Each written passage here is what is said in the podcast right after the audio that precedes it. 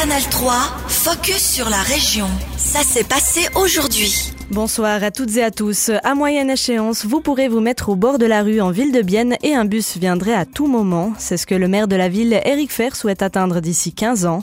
Le concept des transports publics 2035 de l'agglomération biennoise a été présenté aujourd'hui et il est plutôt dense. Il concerne au total 35 communes et 150 000 habitants.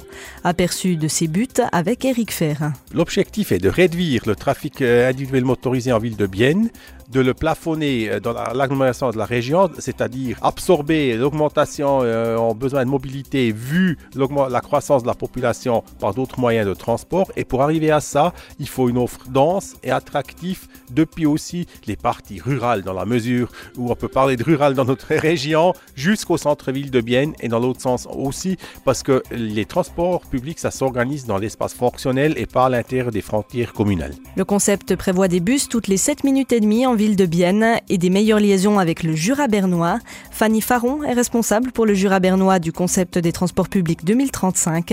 Elle nous présente les principaux changements prévus pour les usagers. Il y a des améliorations qui sont proposées, notamment sur le vallon Romont-Sauge, puisqu'il y aura une liaison directe avec Orvin, mais aussi en heure de pointe des renforts pour pouvoir aller sur la ville de Bienne. On aura aussi des nouvelles liaisons Orvin et Villars pour un rabattement sur le funiculaire et aussi euh, pendant les heures de pointe touristiques, ce sera possible d'avoir des renforts euh, les prés d'Orvin et Villars. On aura aussi une cadence qui sera renforcée entre le Jura bernois et Bienne pour les champs de Bougeant, une cadence à la demi-heure. Le concept des transports publics 2035 est mis en consultation dès aujourd'hui.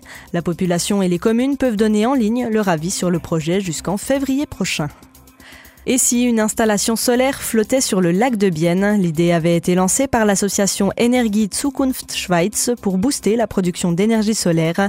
Des députés du Grand Conseil bernois s'en étaient emparés et demandaient l'avis du gouvernement cantonal. L'exécutif s'est désormais positionné. Il est prêt à clarifier les questions juridiques et à examiner la faisabilité d'un tel projet sur les lacs bernois. La proposition fait parler d'elle, mais selon le directeur de plateforme solaire Zélande, Christophe Guiguer, elle devrait rester à un stade de simple réflexion. On l'écoute. À première vue, l'idée n'est pas très réaliste. En été, il y a toujours beaucoup de trafic sur le lac, que ce soit la navigation ou des activités sportives, c'est donc plutôt irréaliste. À mon avis, si on s'intéresse à la stratégie énergétique, il y a suffisamment de potentiel avec des installations photovoltaïques sur les toits des maisons. Certains toits sont très bien orientés pour l'énergie solaire, et si nous pouvons l'exploiter, nous pourrions atteindre l'objectif.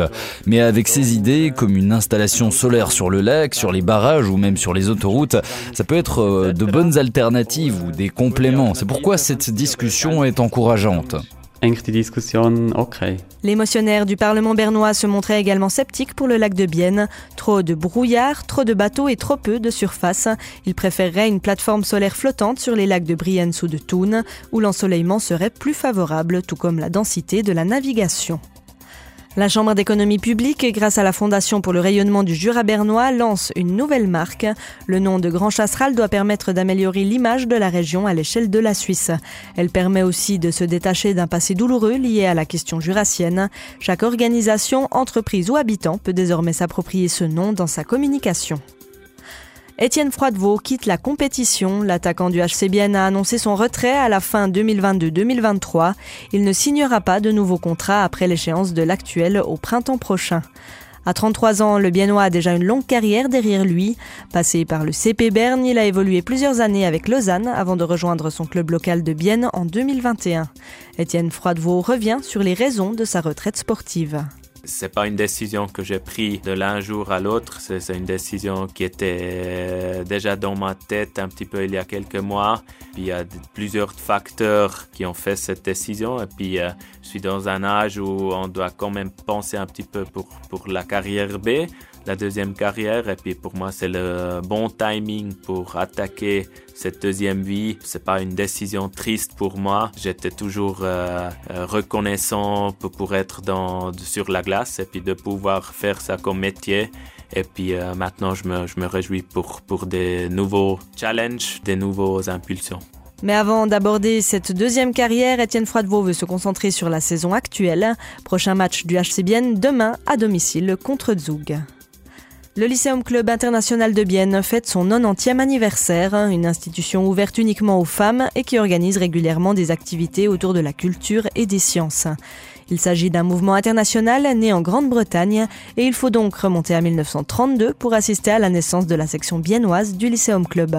Présentation de l'association avec Simone Navarro, vice-présidente du Lycéum Club de Bienne, et Jacqueline Alaba Prébandier, responsable de la section littérature française. Elles répondent aux questions d'Estelle Hermann. Le but du club à Bienne, c'est de réunir des femmes intéressées par la culture, que ce soit euh, littérature, musique, beaux-arts, sciences humaines, d'organiser des événements, si possible hebdomadaires, des conférences ou des concerts. Et parfois, nous nous réunissons aussi juste pour le plaisir d'être ensemble et de débattre de questions qui nous intéressent. Mais c'est un club donc féminin qui est apolitique et qui est sans confession, donc totalement neutre. Et nous essayons de promouvoir des jeunes artistes aussi. Vous avez cité littérature française, musique, beaux-arts, sciences humaines. Pourquoi avoir créé ces différentes sections Toutes ces sections existent dans tous les clubs, de Suisse ou, internationaux, parce qu'il y a des clubs dans 17 pays du monde, ce qui est pas mal. Hein. Donc c'est un club qui est devenu mondial. Madame Alaba Prébandier, vous tenez vous-même la section littérature française. Il y a parfois des manifestations organisées dans le local du club au musée Neuhaus. Qu'est-ce qu'on y trouve? Je dirais sur une, sur une année, il y aura 5 à 6 manifestations, soit publiques, donc en invitant un, un, auteur par exemple, ou alors entre nous aussi. On a une chaîne de lecture, on a aussi un petit salon littéraire où on, on partage un livre, on lit un livre et puis on discute du thème du livre. Et on a cet événement à la bibliothèque qui aura lieu vendredi. Bien sûr, ça sera clôturé par un apéritif convivial pendant lequel des intéressés pourraient prendre langue avec des membres du Lycéum Club. C'était Simone Navarro, vice-présidente présidente du Lycéum Club de Bienne, et Jacqueline Alaba Prébandier, responsable de la section littérature française. Retrouvez leur interview complète sur ajour.ch. Canal 3, focus sur la région. Aussi disponible en podcast sur Spotify et Apple Podcast.